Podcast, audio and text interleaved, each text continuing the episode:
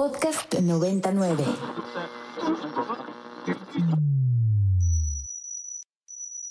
Ingresando código de acceso. Verificando permisos. Trazando ruta. Novena dimensión. Acceso temporal. Autorizado. Abriendo portal en 5, 4, 3, 2, 1.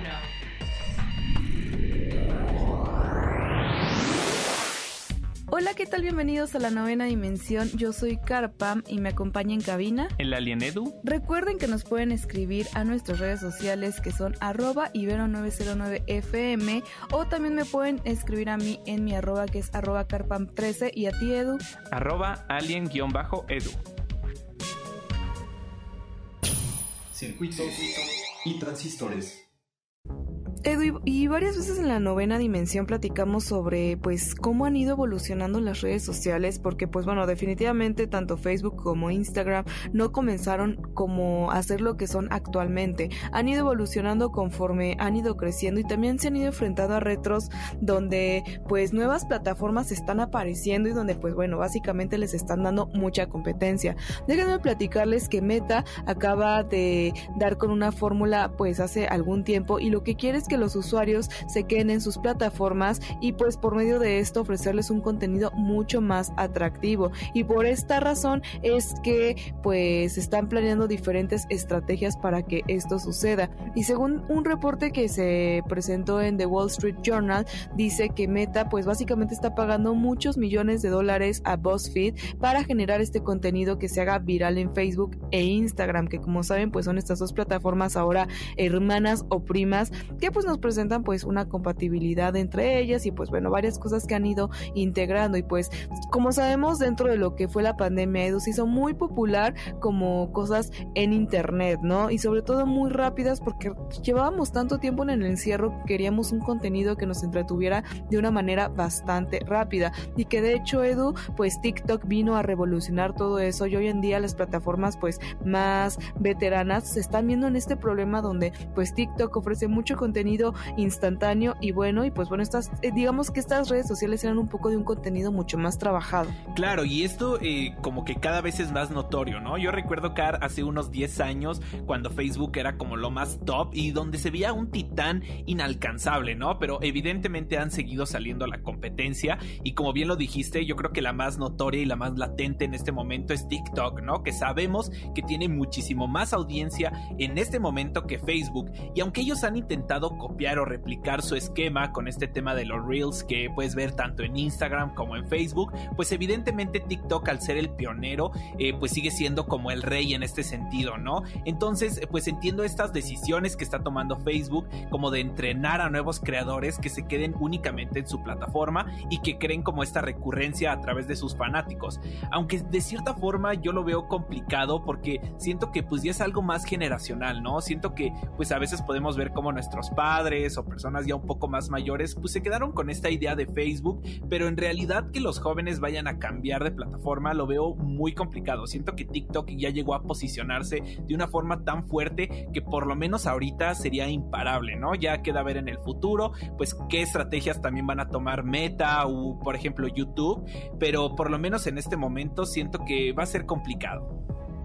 Sí, justo, realmente TikTok viene con todo como en su momento lo hizo Facebook, como en su momento lo hizo Instagram, pero pues lógicamente la tecnología va avanzando, va evolucionando y las maneras de comunicarnos vía redes sociales o de entretenernos, porque básicamente es lo que, lo que estamos haciendo, pues van creciendo, ¿no? Y de hecho, como recordarán en la entrevista pasada que tuvimos con Gert, pues él nos platicaba que debemos de también dejar un poco estas redes sociales de lado porque también no son buenas, existen muchas fake news, existe demasiada información que pues mentalmente nos está afectando y pues bueno, si quieren escuchar la entrevista también va a estar ahí en nuestro contenido de Spotify porque si quieren reír un poco este contenido porque creo que vale muchísimo la pena también hablar Edu del otro lado de las redes sociales, de los beneficios, pero también de las cosas que nos pueden traer en contra. Se hablaba mucho sobre la depresión y pues bueno, ciertos trastornos mentales que podemos nosotros tener por el excesivo uso de las redes sociales y quizás también un poco de la poca ya interacción humana que tenemos, ¿no? Ahora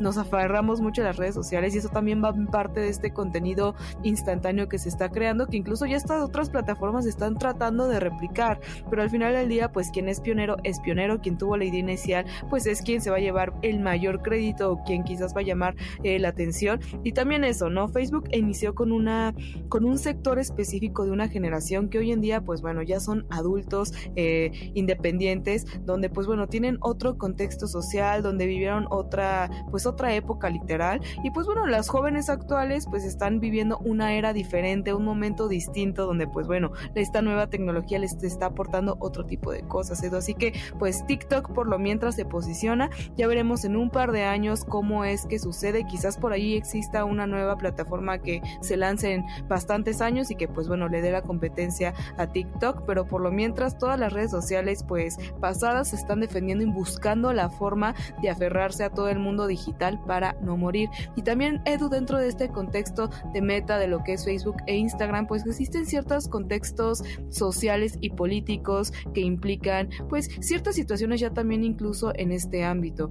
Resulta que también ya se, se dijo hace poco que las cuentas del expresidente estadounidense Donald Trump van a ser reactivadas después de la suspensión y que pues bueno, no, esto básicamente está proyectando todo lo que pues está influyendo dentro de las redes sociales y que pues esto incluso podría impactar en las elecciones presidenciales de Estados Unidos del 2024. Y también cabe mencionar que pues Donald Trump va a estar, digamos que sujeto a las nuevas políticas que ha creado Meta, eh, siguiendo pues los comentarios de la Junta de Supervisión. Digo que esto a mí también me parece muy extraño, Edu, porque si ya le suspendiste la cuenta por ciertos motivos, ¿por qué tendría que regresar un candidato que por algún motivo tuvo suspensión dentro de su cuenta? Claro, o sea, es algo que como que no nos termina de cuadrar muy bien. Y además recordemos que Twitter ya lleva rato que dentro del mandato de Elon Musk ya recuperó también su cuenta, ¿no? Entonces lo que tú dices también es muy importante. Y, yo creo que pues Chance y Donald Trump ahora sí se la piensa dos veces antes de tuitear lo que hace. Pero en realidad eh, se justifica que su baja, su baja de la cuenta eh, iba más relacionada con fake news o con incitar a la gente al odio. Recordamos un poquito lo que pasó en el Capitolio. Pues no sé, o sea, al final creo que es un tema bastante complicado de, abordar y simplemente hay que estar como bajo lupa viendo las acciones y de cierta forma me alegra ver que Meta o que las empresas que van a estar regulando este contenido pues vayan ahí como poniendo un poquito de pauta sobre lo que se publica y sobre lo que no, justo para evitar este tipo de situaciones. Sí, exacto. O sea, yo de verdad espero que sigan como un proceso porque si bien este personaje ha sido muy polémico por años, ¿no? No, no sé si, si solo porque le restringan ciertas cosas él va a decir, ah, sí, ya no voy a hacer esto o me voy a controlar en aquello. Como que sí suena raro, pero pues bueno, creo que también esto suena mucho al regreso de, de bueno, más bien al regreso, no, más bien como a la compra que hizo Elon Musk de Twitter, siendo que este fue como parte de la situación. No digo que así lo sea porque no soy experta en política en esas situaciones. Estamos, pues, digamos, especulando un poco a partir de las notas que se encuentran en internet y la situación que se está como estableciendo, pero pues hay que ver cómo es que se resuelve esta situación de Elon Musk porque pues creo que quizás cualquier descuido, cualquier digamos paso en falso, yo creo que este mandatario no va a dudar en hacer algo o va a buscar la manera, ¿no? Porque al final de cuentas, eh, pues si el Internet tiene ciertas normas, creo que también tiene ciertas cosas que te puedes brincar, ¿no? Como que creo que siempre hay como ciertos patrones que puedes evitar o indirectas o maneras diferentes de decir las cosas que se presta muchísimo y también al no haber muchas reglas establecidas como tal cual, tan de forma legal, a veces puede resultar complicado y es por eso que pues ha sido el mismo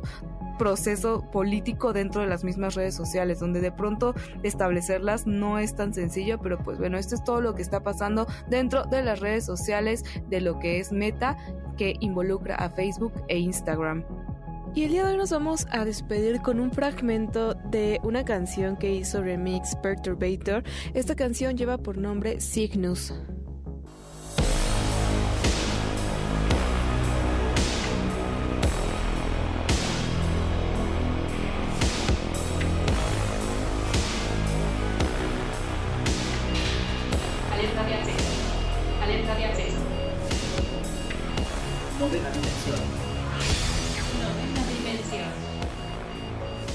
Alerta de acceso.